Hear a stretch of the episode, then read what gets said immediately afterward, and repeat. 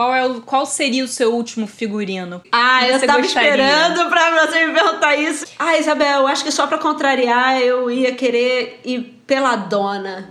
É e bonito, você, vai, né? você. E, e, na verdade eu fiquei pensando muito nisso, eu não consegui chegar a nenhuma roupa. Eu falei assim, acho que talvez seja melhor pelada, mas eu faço questão de uma bela boca vermelha. Ah, e uma joia, Isabel. Você tem uma cara que vai morrer meio tudo é, eu, eu, eu acho que eu acho que e sim, eu, eu, eu acho que uma joiazinha.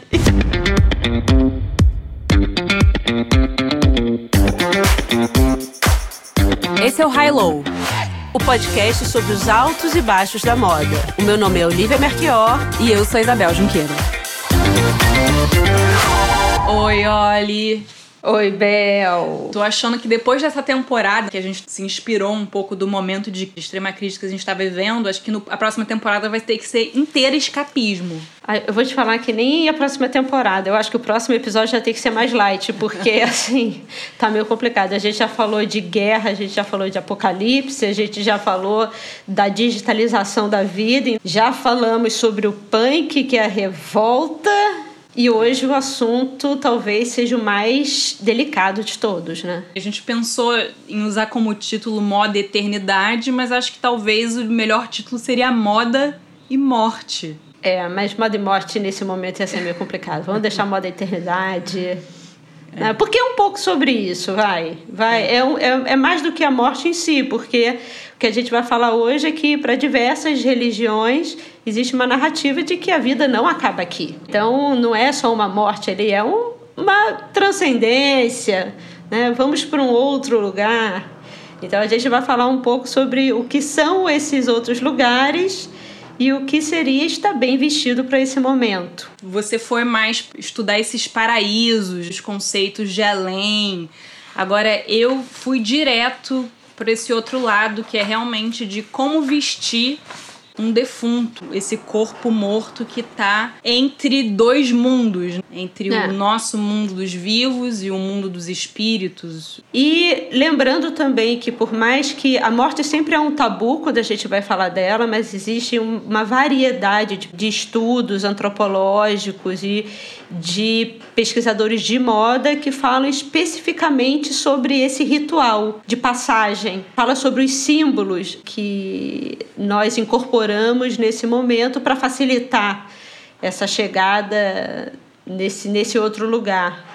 Falar sobre a mortalha ou a roupa mortuária, né, que é essa, essa moda desse rito fúnebre, Nesse momento também muito delicado, porque com a pandemia e com o Covid, a gente não pode esquecer que existe um trauma sendo construído nas pessoas que estão perdendo seus parentes, porque esse ritual não é possível de ser realizado. E o quanto isso é complicado, né? Porque historicamente nós como civilização incorporamos esses rituais de passagem exatamente pela importância deles para nos fazer lidar com um momento muito doloroso. É. Eu, então, eu, eu, posso até dar meu testemunho aqui, né? Meu pai faleceu em 2017 eu, como sou filha única, coube a mim essa responsabilidade de organizar tudo, de é, escolher caixão, de organizar onde vai ser, de chamar as pessoas e de escolher a roupa do meu pai. Eu acho que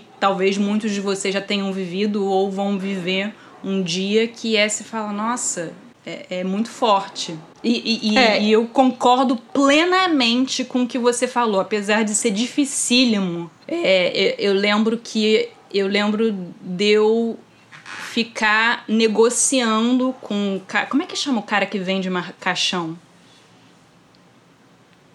É, da, da agência fúnebre. É. é é, eu, eu, lembro, eu lembro de eu, de eu negociando com um agente fúnebre, né, que vende caixão e tudo mais. Eu queria o mais simples, porque é o, que, porque é o que mais tem. Sabe, pra que, que eu. Eu não, não, não vejo sentido é, levando em conta quem eu sou, quem o meu pai foi, um caixão com dourados e todo esculpido, enfim.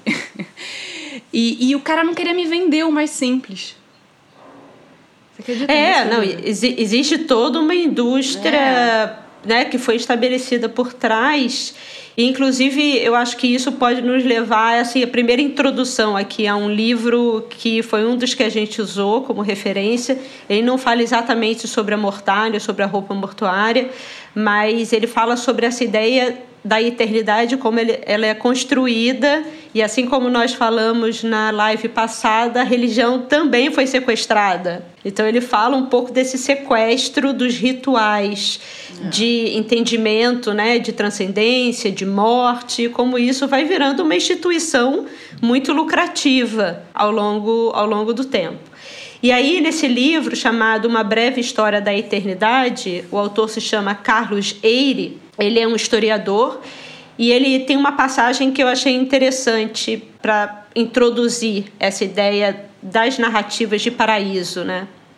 Que é o seguinte: os seres humanos imaginaram a eternidade, um estado permanente de ser, seja por meio de rituais e símbolos ou de lógica clara e fria, ou qualquer outra coisa entre nós, como espécie Intuímos ou imaginamos ou construímos concepções muito elaboradas e às vezes elegantes de eternidade, de permanência e resistência.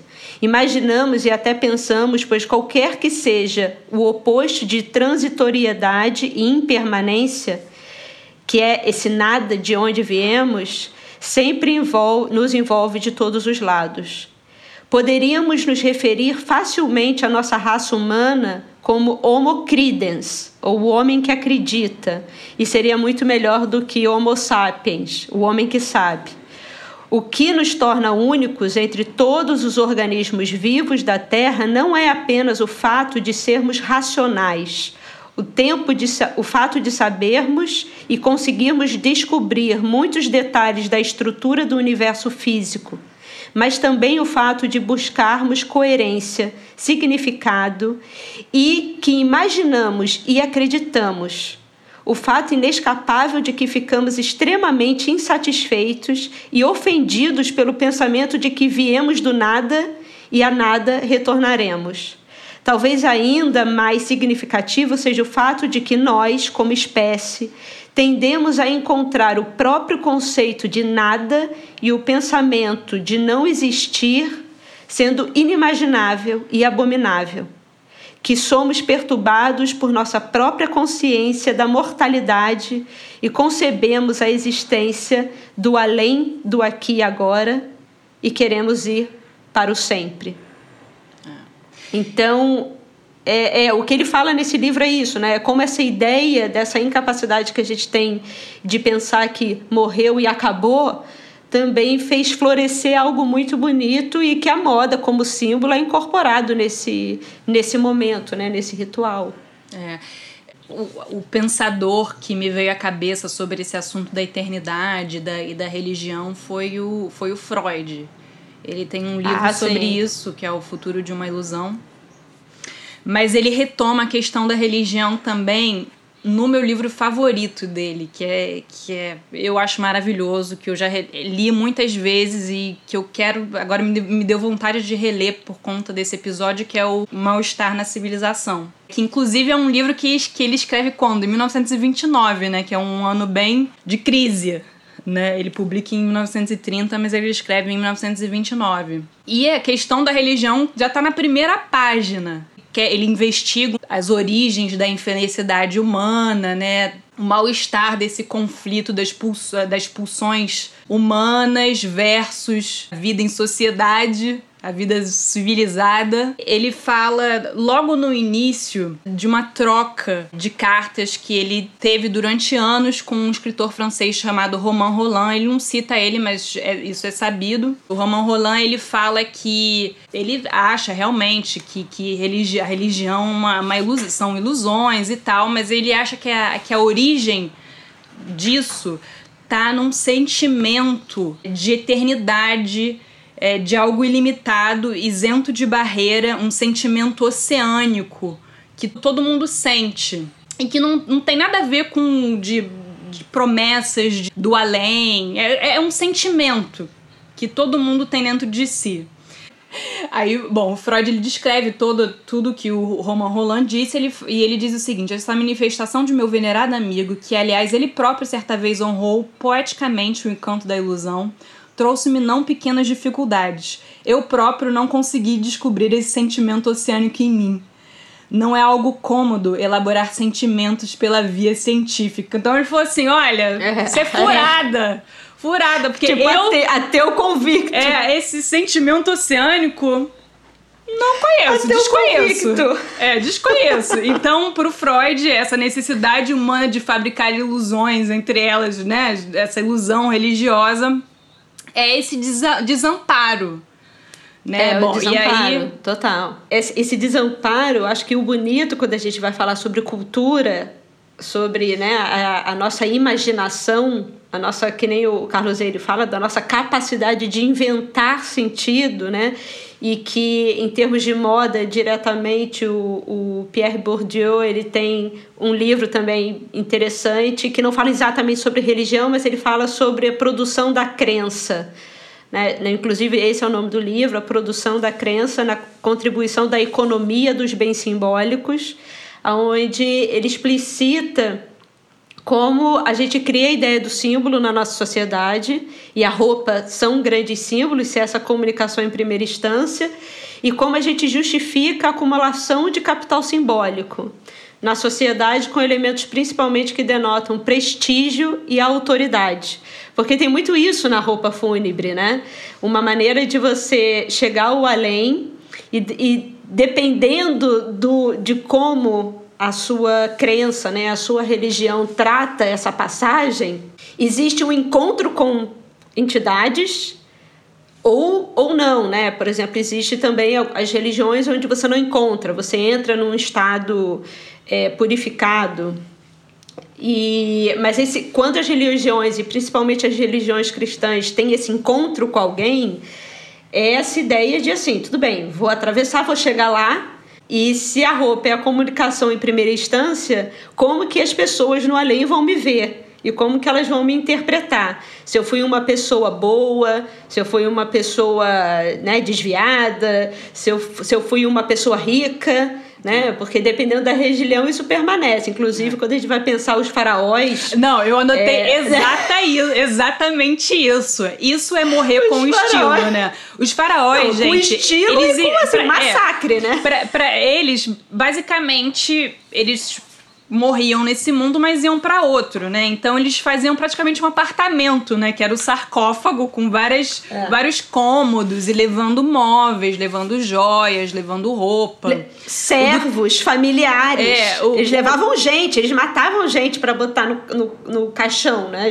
No caixão não, no sarcófago. É, eu acho que o mais famoso é o do, do Tut Tutankhamon, né, que foi a, talvez a maior descoberta arqueológica do século XX pelo Howard Carter. Eu tenho um livro com o tesouro, assim, o best of do tesouro, né? Porque assim não tem páginas suficientes para é, colocar tudo. E inclusive tem uns fragmentos de roupa. Esse aqui, eu não sei se dá para você ver, olha. Mas é maravilhoso. É, um, é uma roupa de sacerdote, né? Porque o, o faraó é. também tinha esse papel. Não sei se dá para você ver, olha. E tem umas garras. Umas garras, é, uma coisa meio de bicho. É. A gente é. vai deixar nas referências, gente. Exatamente. E, e essas estrelas douradas, né? Bom, o faraó era mumificado, né? Então tirava os olhos, os órgãos. E é. E, e, e, eles preenchiam o corpo com um tecido mais nobre. É, na época deles, que era o linho. É, inclusive essa ideia de Cristo que a gente tem no rosto de Cristo estava lá, de certa maneira, veio do Santo Sudário, né? Uma mortalha de linho, né? Que é, é, eu, não, eu não conheço tanto essa história, então se eu estiver errado, depois alguém pode me, me dizer, eu não sou especialista em religião, mas em termos de tecido tá lá, né, impresso o rosto de Cristo que seria aquela mortalha que o envolveu. Então, de linho branco, inclusive porque depois eu estava lendo, assim como muitos, muitos escravizados no Brasil colônia, eles eram enterrados com pe pedaços de linho branco, assim como Jesus Cristo, porque eram, era uma coisa de pobre, era uma mortalha de pessoas que não tinham posses. Mas, voltando aos faraós, é, é interessante essa ideia de que é, a vida aqui né, e a morte era um mero. Assim, existia outras vidas, ele ia ser um é. ser eterno. Então, ele vai passando de vida em vida. Então, na hora que ele morre, ele vai sair desse mundo, ele tem que levar tudo. E vai continuar então, reinando. Ele, né, você não, não vai simplesmente vai com a sua alminha, entendeu? Você tem que levar toda a riqueza toda a riqueza. Então, assim, vou chegar lá no outro mundo, eu preciso ter. É porque são as coisas que eram enterradas com eles: trono, toda a parte de decoração cama, do palácio, é. cama, comida. Não, porque tinha, essa trajetória. Exatamente. E os filhos e parentes tinham que ir sempre trocar para ter sempre Isso. oferenda, porque senão seriam como se fosse uma segunda morte. É, e o que é uma loucura, né? Porque assim, é, é porque é aí que tá, né, a construção da narrativa de paraíso, porque tem várias religiões depois que a gente vai falar aqui, que quando você chega no paraíso, você vai comer e beber pro resto da sua vida, inclusive não ter ressaca, né? Isso é o islamismo que fala que assim, você vai beber o quanto você quiser, você vai comer o quanto você quiser e nem ressaca você tem. Tem esse ponto específico, adoro. Mas aí eles falam que no início das dinastias faraônicas era muito comum serem feitos sacrifícios humanos. Múmias hum. encontradas em cemitérios mais antigos que o Vale dos Reis indicam que familiares próximos e até serviçais eram mortos para servirem o rei no outro mundo. É. O faraó Djer, por exemplo, foi enterrado com 318 pessoas. Assim, é, é, é realmente essa você acreditar piamente de que aquilo vai acontecer. E aí, Bel, eu acho que toda essa conversa dos faraós, quando a gente pensa, né? Ah, mas é tanto tempo atrás, imagina, a coisa mudou. Que me fez encontrar uma manchete de um artigo que falava de uma comunidade em Toraja, situada no Rindigalo, na Indonésia, que comemora um festival chamado Mananê, que na tradução para o português seria limpeza do cadáver. Essa comunidade ela tem uma relação totalmente diferente com a morte. Ou seja, eles desenterram os mortos de três em três anos para mudar a roupa. Que loucura! Dos mortos. Isso eu não sabia. É maravilhoso. E, e, assim, tem, tem vários artigos que depois a gente pode colocar. Tem alguns Mas, que. E qual tipo nem... de roupa? Então, eles vão trocando, eles compram joias, compram joias grandes, compram óculos, bota terno. É importante esse momento e muitos deles, apesar de serem pobres. E as eles pessoas não roubam? Exatamente, esse é o problema porque da matéria. Isso, é, porque isso é uma coisa que acontecia com os faraós, né? Porque sim, eles começaram. Sim. As pirâmides origi originalmente eram tipos de arquitetura mortuária, funer ou funer arquitetura funerária, digamos assim. Só que aí as pessoas sim. começaram a roubar e aí eles criaram aquele vale dos reis é, para criar esses sarcófagos subterrâneos, dificílimos, o acesso é dificílimo. É. É... Mas acontece a mesma coisa lá nessa, nessa comunidade de Toraja. E, inclusive, alguns deles, para evitar esse roubo, começaram a não colocar os cadáveres fora de casa. Então, o cadáver, ele, eles são cadáveres mumificados, ou seja, né, não fica aquele cheiro de cadáver e tal em casa. Tava falando que eles falam para as crianças que o vovô está dormindo. E quando chega uma visita, a visita fala com o cadáver e a, a filha fala com o cadáver falando: "Papai, chegou visita aqui para o senhor". E a visita fala com o cadáver. Por isso que o cadáver, apesar de mumificado, ele fica exposto e ele precisa sempre estar muito bem apresentável. E eles colocam joias e, e é uma maneira é, de respeito àquelas pessoas que, que fizeram parte da família, uma maneira de continuar um contato. Eles acreditam que a pessoa está ali, né? Tá ali ainda e o contato continua. E é engraçado essa coisa, eu acho que talvez da pandemia, que apesar de ser um pouco mórbida, nos faz entender como as culturas são diferentes e aquilo que a gente vive não é regra. Vide é Agora a gente pode trazer o famoso aí que viralizou, o meme do caixão, né? O meme do caixão. É que não é aquela música, né? É, não é. Você originalmente. Não é seja, é, o vídeo original é uma música lá, pop é, do Ghana. É, né? um, é um jazz do Ghana, né? É. Eles falam que é um jazz, que é bem melhor, inclusive, É. do que aquela astronomia, esse técnico astronomia. Inclusive, galera lá do restaurante de Granado fazendo piadinha com isso não foi muito legal, né? Eu acho que tem limite no meio de uma pandemia fazer. Mas assim, eu acho que o mais interessante desses rituais é entender que essa ideia do caixão, que nem você queria comprar o mais simples, né? É, e de entender essa passagem como uma passagem né, não tão emblemática. É, é emblemática, obvi- obviamente, mas é uma, um- uma. talvez algo mais interno, né? Um sentimento que você vai precisar trabalhar internamente né, e superar internamente. Mas, por exemplo, em Gana, esse meme do caixão nos fez entender que essa ideia do luto, muito europeu, muito ibérico, né? Principalmente as portuguesas têm muito isso, né? Essa coisa de ficar de luto, essa coisa até meio Rainha Vitória, de ficar de Exatamente, é. luto a, a vida É, que durava, inteira. durava anos.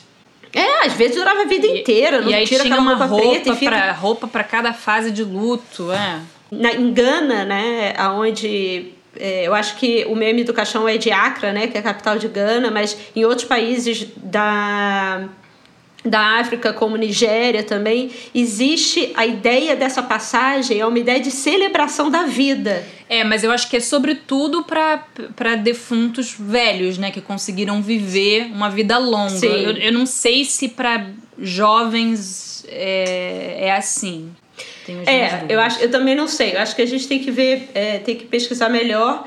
Mas essa ideia de celebrar alguém que viveu muito tempo, né? É, e que é teve uma lindo. vida feliz. E, e aí, na hora que você tem. Inclusive, né, a gente estava falando antes, existe um artista em Accra também, que é o Pajou, que inclusive teve a sua obra. Né, comprada pelo British Museum, né, incorporada ao acervo, mas ele trabalha caixões, né, artísticos, assim. Você pode ser enterrado em tudo. Então você pode ser enterrado dentro de um walk-talk, do- de um walkman. Você pode ser ent- enterrado dentro de um, um- de- o seu caixão ser do formato do sapato que você mais gosta. Inclusive ele tem alguns sapatos que são tênis Nike. Você pode ser enterrado dentro de um chinelo, dentro de uma prancha de surf, dentro de um peixe, dentro de um bicho. E, e é muito interessante ver isso como essa relação que as pessoas têm com esse momento de morte, né? O que no, no cristianismo, que é, de certa maneira, o que operou de uma maneira mais massificada na nossa cultura, principalmente brasileira, é o recatamento, né? É a não ostentação, inclusive no funeral, né? Que, que o caixão não pode ser uma algo mais divertido, né? É uma coisa que mete medo, né? Eu acho que a gente tem, a gente tem que entender um pouco também como as religiões trabalham não só os rituais, como as suas estruturas, muitas das suas estruturas, como as suas narrativas e também, inclusive, as vestimentas religiosas como um controle social, né? É difícil a gente ver uma roupa de enterro ou uma roupa não só da pessoa é, da pessoa morta, mas também das pessoas em volta que não seja super limpa, super organizada, é, modesta de certa maneira. Então, quando a gente vê uma relação como esse de Gana completamente diferente, até assusta, né? Falou, nossa, pode isso? E aí, quando a gente pensa que não é verdade, é construção de narrativa, né? A gente só queria trazer aqui para a gente pensar o México com o Dia dos Mortos, né? Que o Dia de Finados para eles é aquela festa onde as caveiras estão vestidas de forma colorida e dançando. Inclusive, tinha os mexicanos na Rússia que estavam comemorando o, o, o Dia de Finados e o governo russo proibiu, porque na Rússia o, o funeral e essa passagem é diferente, apesar de né, deles também terem diferenças, eles vestem vermelho, né, o luto deles é vermelho, não é, não é preto e tal, mas essa coisa da festa na hora da morte faz muito sentido em, algumas, em alguns lugares, algumas religiões. Alguns velórios na China, que inclu, de algumas regiões, algumas comunidades chinesas, onde eles também viam esse momento do funeral como um momento de celebração. Então eles estavam indo para as agências funerárias e pedindo stripper, estavam pedindo cantor, os cantores conhecidos, música alta. Eles queriam que as pessoas ficassem dançar, dançassem em volta do corpo. Eles queriam que, é, é, que, que realmente fosse uma celebração, entendeu? é, e que não fosse o lugar do silêncio, que isso é uma passagem muito cristã, né? No cristianismo, até pouco tempo, bom, relativamente até pouco tempo, o morto ia daqui para uma melhor ou pior nu, nu com um sudário geralmente só deixando o rosto aparecendo. Muito simples, então você basicamente saía deste mundo como você chegou, né? É, é partir... o que é muito conveniente, né? É. para controle social, né? Essa, essa ideia das, de algumas religiões de, de, de para falarem não seja dado a vícios, né? não seja ambicioso, não ostente. De, de certa forma, é uma maneira muito potente de acalmar os ânimos de quem vive na pobreza, né? Ah, não, com certeza. Mas acho que também tem a ver com a história das mentalidades. O individualismo só aparece mais depois da Renascença. Sim, mas por exemplo, até antes da Renascença, no período medieval, tinha aquela coisa dos monges. A, igreja ela, ela, faz dinheiro mesmo, era medieval, né? Porque depois a coisa começa a desandar, reforma, contra-reforma, os protestantes começam a aparecer na, na, na, onda. Mas o que o Carlos Eire fala, inclusive na, na História da Eternidade, é como, inclusive na era medieval, a coisa de cada, de cada um poder sepultar o seu os seus parentes no na parte de trás de casa, né, ou de um lugar próximo ou num parque, isso acaba e as igrejas começam a incorporar e vender espaços ah, nas, nos seus quintais, é. né? Ou seja, se você for, for enterrado mais próximo é, da, seu rostinho igreja, vai estar lá num fresco da capela da igreja. Não, obviamente aí, que mais obviamente tem... exi existem diferenças, né? As, as, as próprias máscaras mortuárias. É, é quanto, um quanto mais você tiver ali investindo na igreja, mais fácil e melhor é, você vai chegar você no, vai dar, no você paraíso. Vai dar, você vai dar pinta, com certeza. Mas, você vai em, é. mas, em, mas em relação ao que o defunto vestia, eu acho que realmente não tinha. Não, era esse o marcador. É, isso aparece realmente no século XIX, quando as pessoas começam ah, a vestir. Sim. Então você via, por exemplo, tinha mulheres que geralmente é, era o branco que se usava, inclusive muitas mulheres usavam vestido de casamento. Adoro. É, os homens geralmente apareciam com uma camisa Aí tem alguns que, que usavam camisa de dia, outros camisa de noite, mas é uma roupa assim, formal. De celebração. De, é, de, de é tem, tem, um, tem um, uma formalidade. E aí, por exemplo, se você era militar, você você ia com o seu uniforme, com as suas medalhas. É... Essa coisa, tem duas coisas aí. A primeira é que várias coisas que eu fui lendo, eu achei interessante dessa relação que várias pesquisas e artigos faziam com funeral e casamento.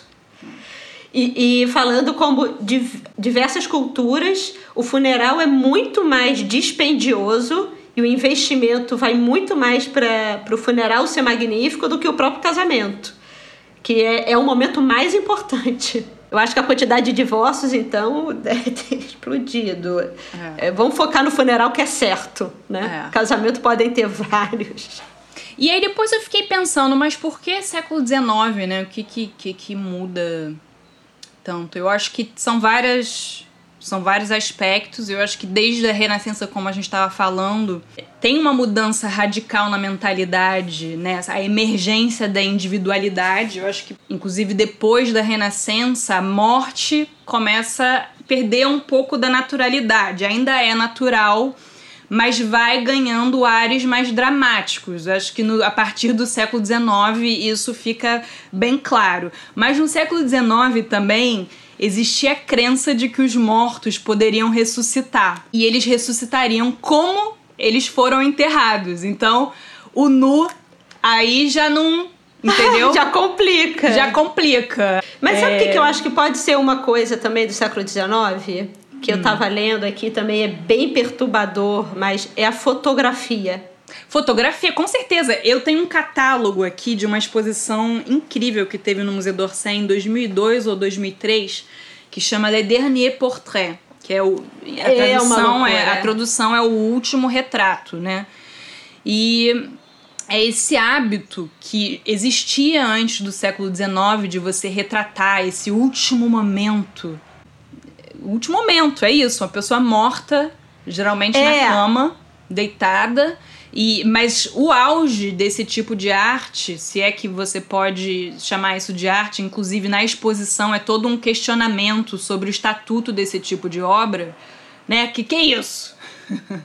inclusive, não, e, inclusive e gerou muita de polêmica. criança. É, é. De criança é muito louco, né? Porque é. a gente vai deixar as imagens, vai ser um, um, uma, uma, algumas referências bem fortes, tá? Eu acho que a gente vai ter que até dizer, é, é forte.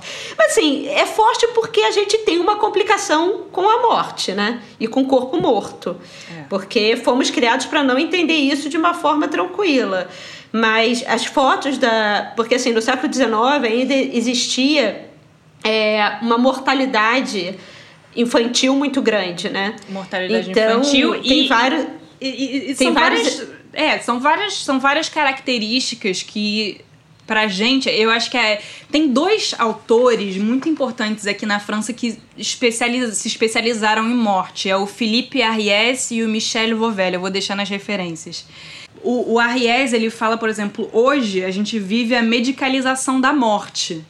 Né? E, então, por exemplo, no século XIX se morria de causas naturais, né? A, a medicina não a medicina teve que se modernizou muito ali no, na virada do 19 para o 20, no início do século 20 foi foi avançando, avançando, avançando e, e aí as pessoas passaram a morrer sobretudo no hospital, né? E, sim, e, sim. fora da intimidade e seguindo as regras, né?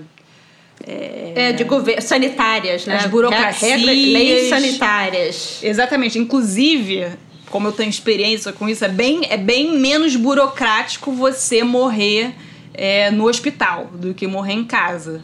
Tem uma, uma reportagem que eu vi da BBC que eu também vou deixar lá nas referências, mas, mas que chama Perturbadora Arte de Fotografar Mortos. E a primeira imagem é um grupo de, de cinco crianças, sendo que a última é uma menina morta, de bem novinha, ela deve ter mais ou menos uns três anos de idade.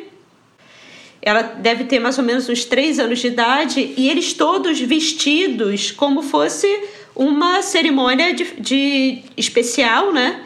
aonde eles deixavam a menina morta em pé do lado dos irmãos. Então, assim, ela tem a cabecinha, o olho está fechado, a cabecinha está é, jogada um, pouquinho para trás, mas ela está toda de branco, mostrando um pouco essa relação com a pureza, né? Ela está vestida como se ela estivesse indo para uma festa e ela fotografada do lado dos irmãos que estão vivos. Então eu acho que essa relação da fotografia que começa a aparecer Nessa matéria também eles trazem a ideia do memento mori, né?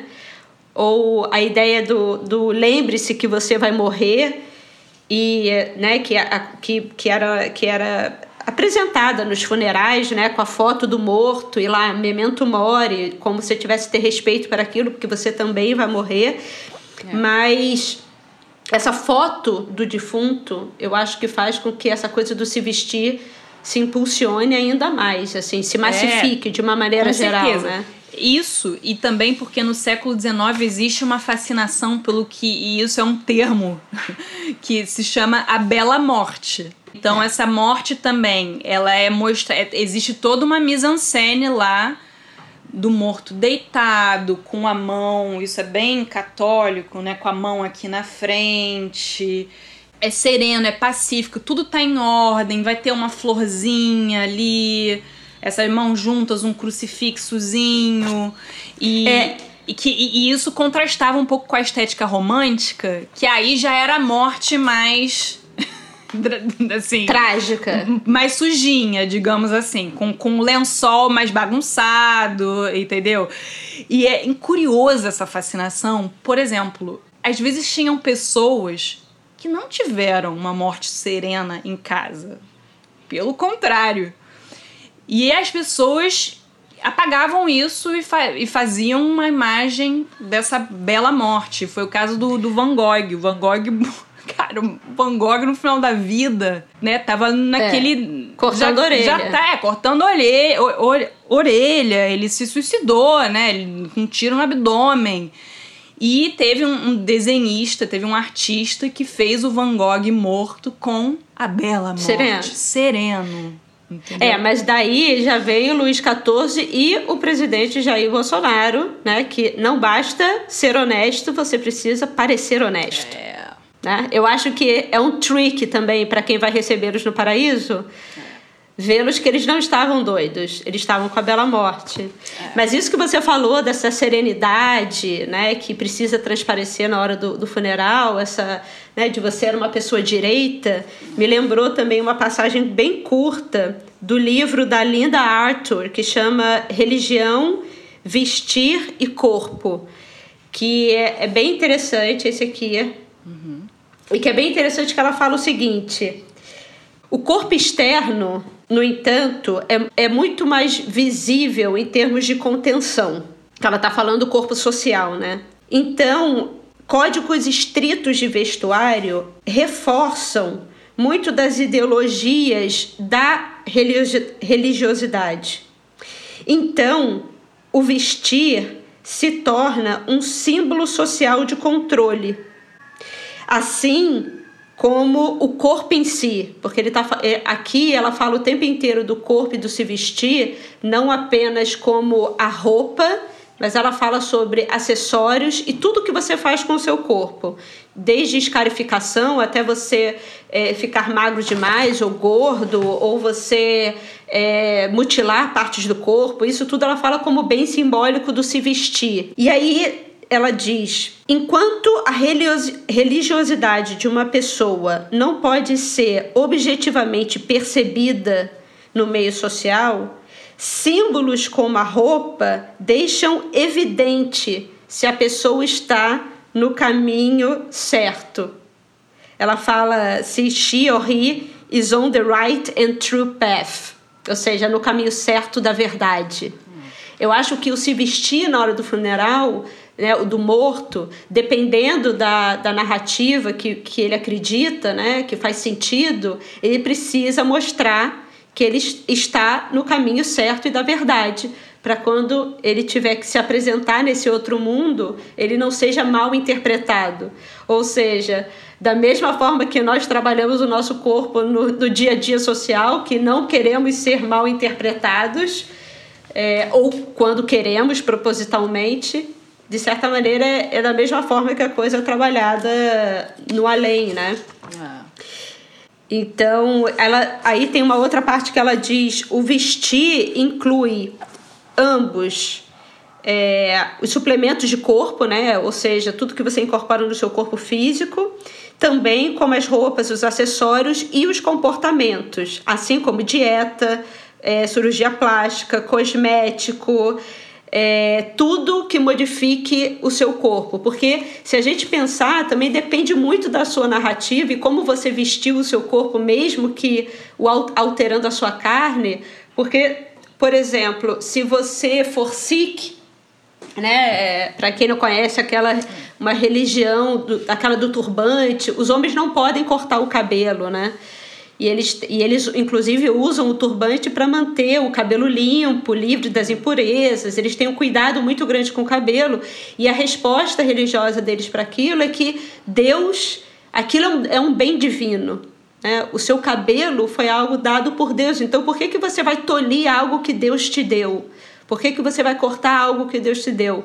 O que também resvala um pouco na testemunha de Jeová, que hoje também mudou um pouco essa, essa ideia.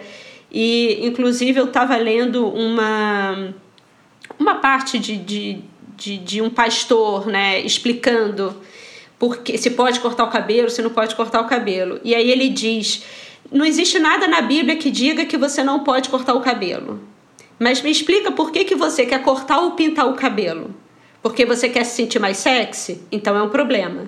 Porque você quer aparecer diferente, é, quer, quer aparecer mais do que as outras pessoas da sua comunidade? Então é um problema. É. Porque você está se inspirando em personagens que.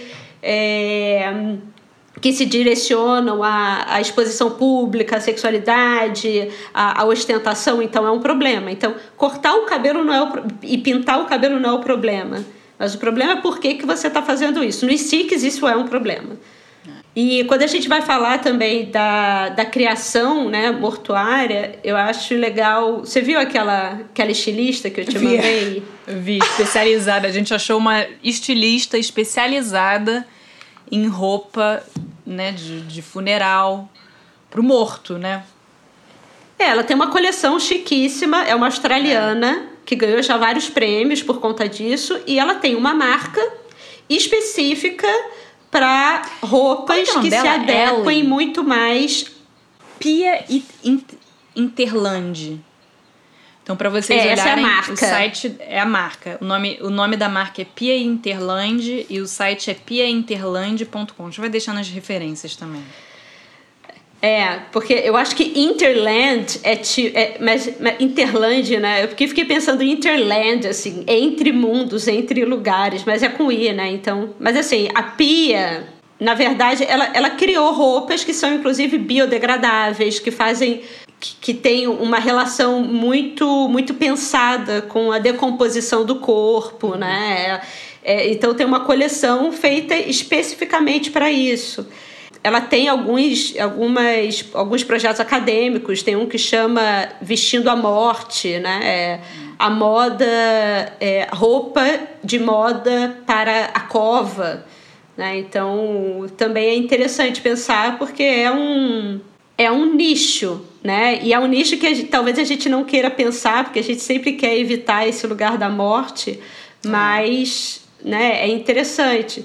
Por exemplo, eu estava procurando também quem faz roupa mortuária. A funerária Panambi, ela apresenta no site uma, uma funerária de São Paulo que ela fala: vendemos roupas para arrumação e preparação do corpo. Consulte valores e disponibilidade de modelos é, contamos com uma equipe totalmente treinada e especializada de designers. Funerária é. Panambi é, investindo. Tá em um, olha, tá em um nicho. Tá em um nicho.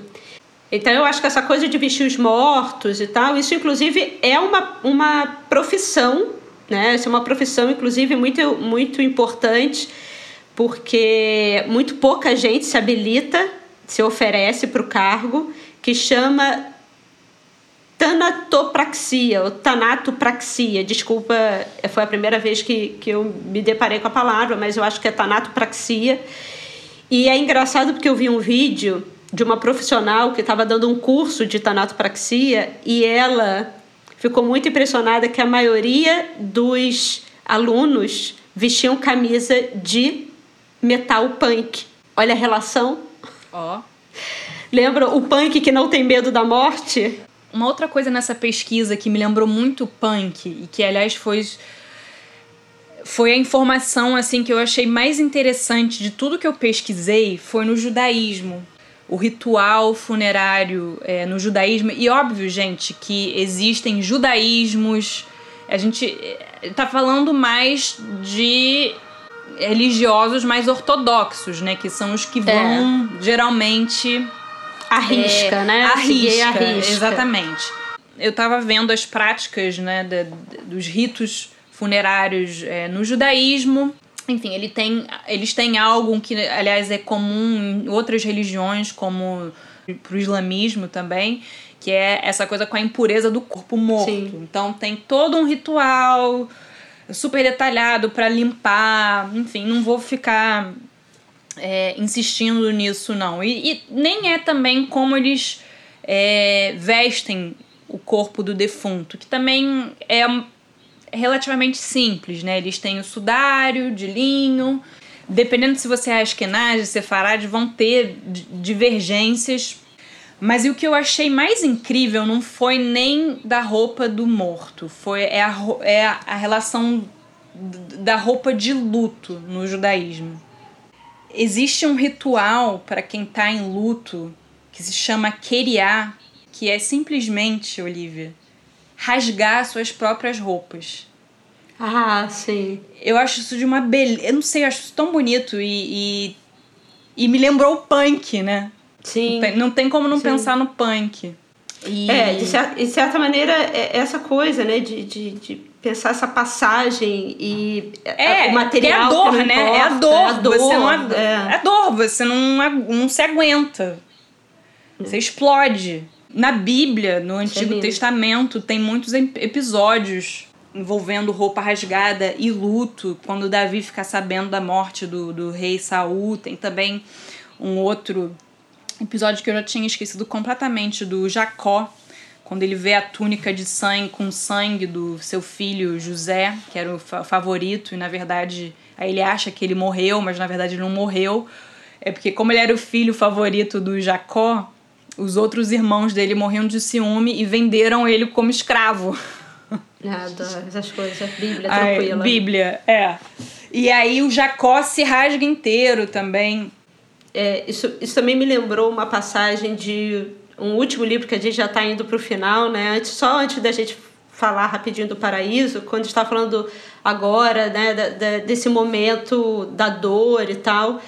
E também lembrando um comentário sobre o século XIX aqui no Brasil. Eu também peguei parte do livro chamado Irmandades Negras, Memórias da Diáspora no Sul do Brasil, da Carla Leandro Riske. E tem, um, tem um, um, uma parte específica para as vestes mortuárias e catacumbas aqui do Brasil do século XIX. E aí ela fala né, sobre um pouco que a mortalha compõe os, desejos, os desejos finais do morto e o acompanham nessa hora da passagem.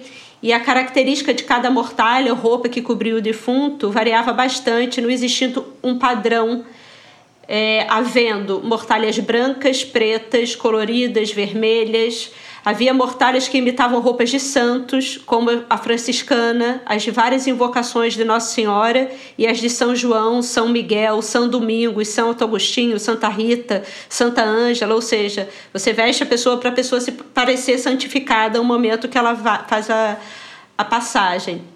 É, ao discutir as vestes mortuárias de irmandades de origem africana na Bahia, o autor percebeu que, em muitos casos, a preferência dos mortos era pra, pela mortalha franciscana, uma herança ibérica, ou então a mortalha branca, cor funerária utilizada no candomblé. Vestir o cadáver com a roupa certa podia significar salvação.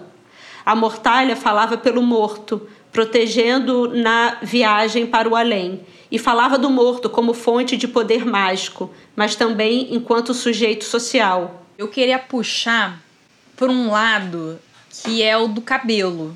Mas eu fui nessa coisa do SIC que eu já comentei, que tá. é, vai muito além, assim, porque o que eles têm, assim, de ritual com o cabelo é uma loucura. E das evangélicas?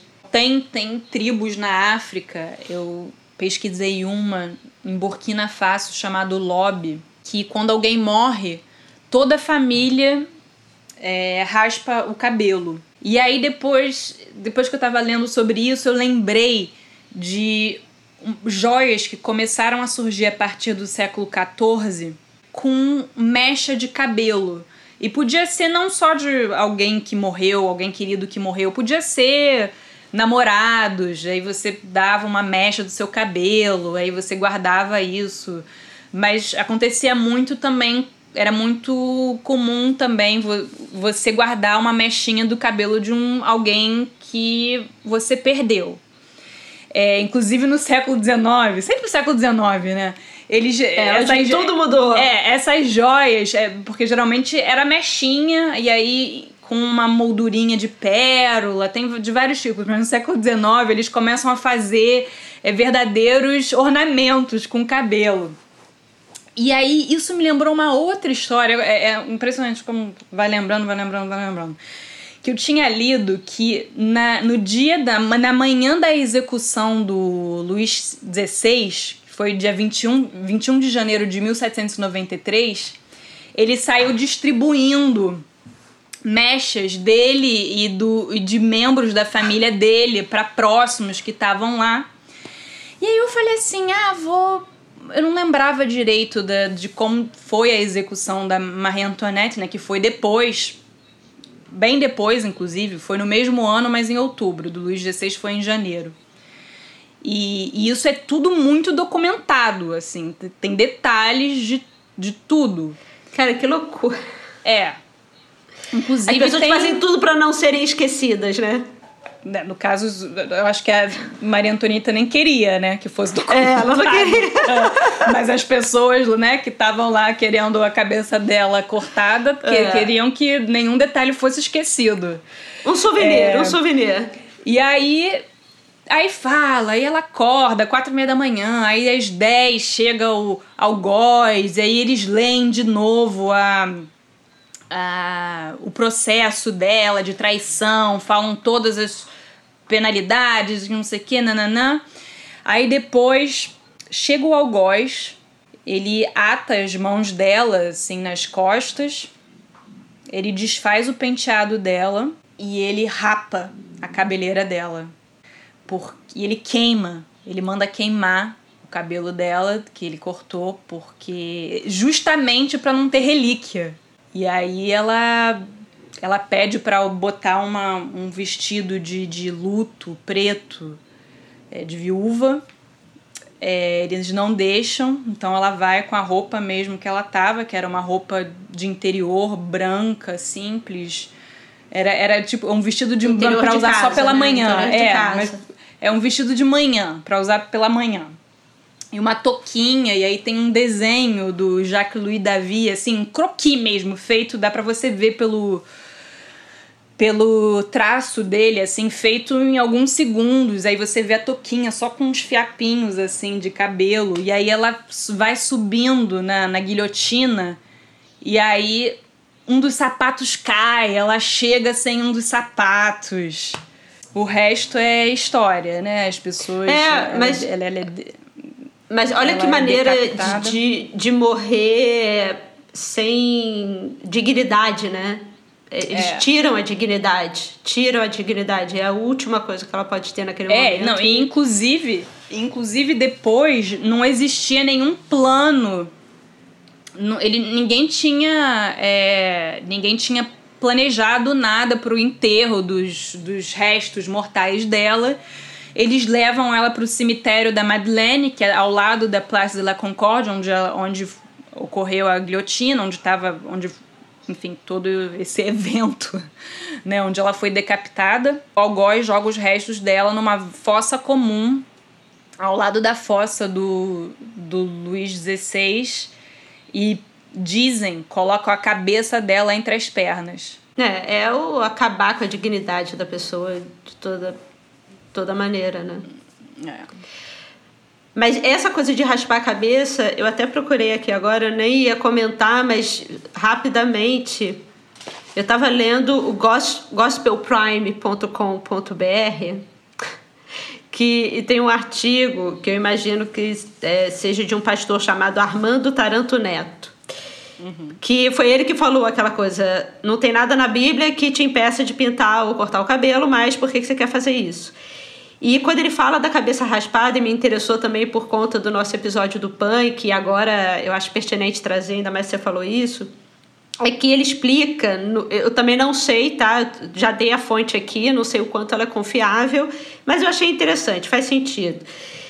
Que ele falou é, que em Corinto, né, na Grécia Antiga, as, as sacerdotisas do templo de Afrodite e a Maína, também no nosso outro episódio, já tinha falado das sacerdotisas de Afrodite, que eram tidas, hoje em dia, foram traduzidas como prostitutas, mas na verdade eram mulheres que não queriam se casar, ou não, feministas da sua época, né?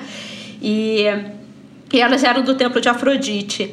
E elas, para elas se reconhecerem né? E lembrando sempre dessa do, do dress code, né? Desse espaço da roupa como aquele, esses símbolos que a gente incorpora para a gente dizer para o outro que, olha só, acreditamos em coisas semelhantes. Então vem, vem aqui que somos da mesma comunidade, né? E é, o que, que elas aconteciam? Elas raspavam a cabeça. As, as, sacerdotisas do templo de Afrodite. Então elas eram tidas como é, mulheres que, por se negarem ao casamento ou se negarem à submissão é, masculina, elas eram obrigadas pela, pela sociedade, pela comunidade delas, a fazer sexo com homens desconhecidos pelo menos uma vez ao ano, como um, um serviço público. Já que você não quer se casar, já que você não quer fazer isso como mulher, que é o seu lugar, então você vai ser a mulher que é, faz sexo com os homens e tal, uma vez por ano, com homens desconhecidos. Então, é, as mulheres direitas, né? Elas não cortam o cabelo para elas não serem confundidas com as sacerdotisas do templo de Afrodite. E caso elas tivessem algum problema que as fizesse ter que cortar o cabelo, daí que vem a história do véu também. O fato de você cobrir a cabeça é você não se deixar à mostra para ser interpretada como uma mulher disponível.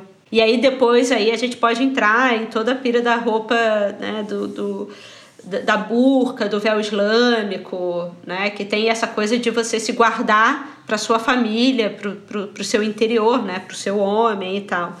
Mas é interessante essa coisa de raspar a cabeça tem a ver com feminista e prostituta, né? Desde Corinto. É. E eu tô falando isso porque eu raspei a cabeça, tá, galera? Então eu virei a sacerdotisa de Afrodite. Yes! Ai, meu Deus. Mas assim, eu acho que só para acabar com chave de ouro, né? Então, eu acho que a gente pensar essa história, da gente também pensar na diferença e pensar que as verdades fazem sentido é, para diferentes pessoas e quando a gente pensa na diversidade, da importância da diversidade, religiosa, é porque está todo mundo aqui desesperado para encontrar uma narrativa que faça sentido e que faça a vida menos ordinária. Então não existe verdade absoluta. É, eu acho que parte bonito do, muito bonita do ser humano, como Carlos Eire fala, é a nossa capacidade imaginativa e de criação.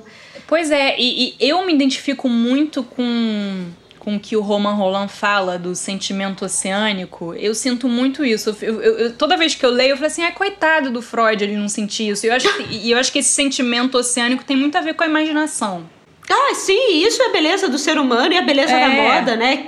Criar lugares de possíveis, lugares de, quando a criatividade não é só uma coisa racional e, é. e quase é, é né? Eu acho que a tecnologia traz muito isso, quando a gente pensa do, do, pensamento científico, da ciência, da ciência. Isso é maravilhoso, assim como o, o Siddhartha Ribeiro, que é um neurocientista e que, e que trabalha sonhos, né? É, a importância da ideia do sonho, ele fala que só a ciência é um limitador para o ser humano.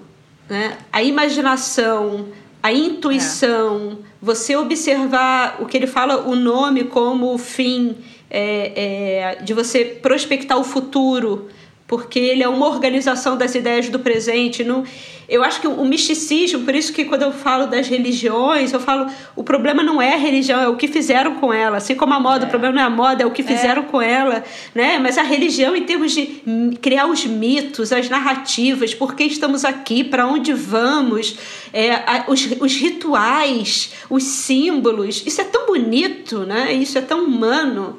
Então, talvez é entender que isso tudo não precisa virar um grande negócio de uma grande empresa. Né? Pode virar apenas uma experiência humana, livre de lucro e livre de, né, de, de grandes negociações.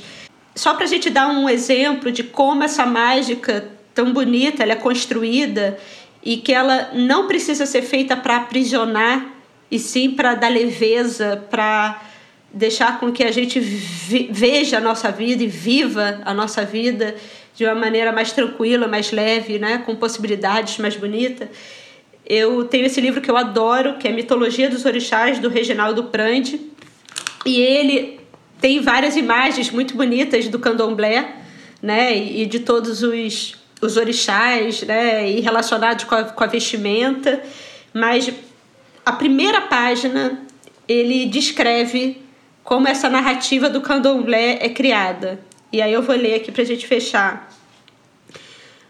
Um dia, em terras africanas do povo, dos povos iorubais, um mensageiro chamado Exu andava de aldeia em aldeia à procura de solução para terríveis problemas que na ocasião afligiam a todos, tanto os homens como os orixás.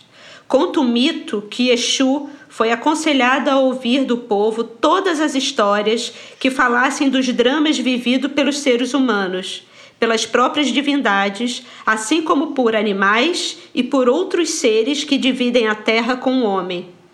Histórias que falassem da aventura e do sofrimento, das lutas vencidas e perdidas, das glórias alcançadas e dos insucessos sofridos, das dificuldades na luta pela manutenção da saúde contra os ataques da doença e da morte Todas as narrativas a respeito dos fatos do cotidiano, por menos importantes que pudessem parecer, tinham que ser devidamente consideradas. Exu deveria estar atento também aos relatos sobre as providências tomadas e as oferendas feitas aos deuses para se chegar a um final feliz em cada desafio enfrentado. Assim ele fez, assim fez ele, reunindo 301 histórias o que significa, de acordo com o sistema de enumeração dos antigos iorubais, que Exu juntou um número incontável de histórias.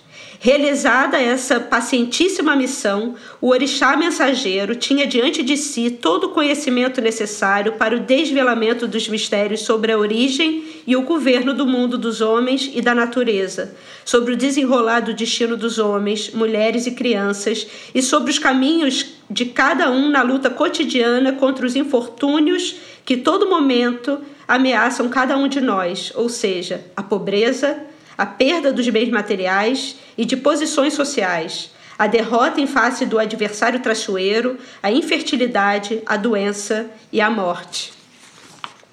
Lindo. E aí ele, aí eu vou pular uma parte, ele fala: "Para os urubais antigos, nada é novidade. Tudo o que acontece já teria acontecido antes. Identificar no passado mítico o acontecimento que ocorre no presente é a chave da decifração oracular. Lindo. É, então, Vamos a partir dessas com essa, histórias. Né? É. Vamos, porque é passar o conhecimento, né? A religião, no que ela tem de bom e bonito, é, é a forma como comunidades experimentam o, o é, é, no passado experimentaram as mesmas questões que a gente experimenta hoje e como elas passaram adiante sendo verbalmente ou textualmente os seus ensinamentos, né?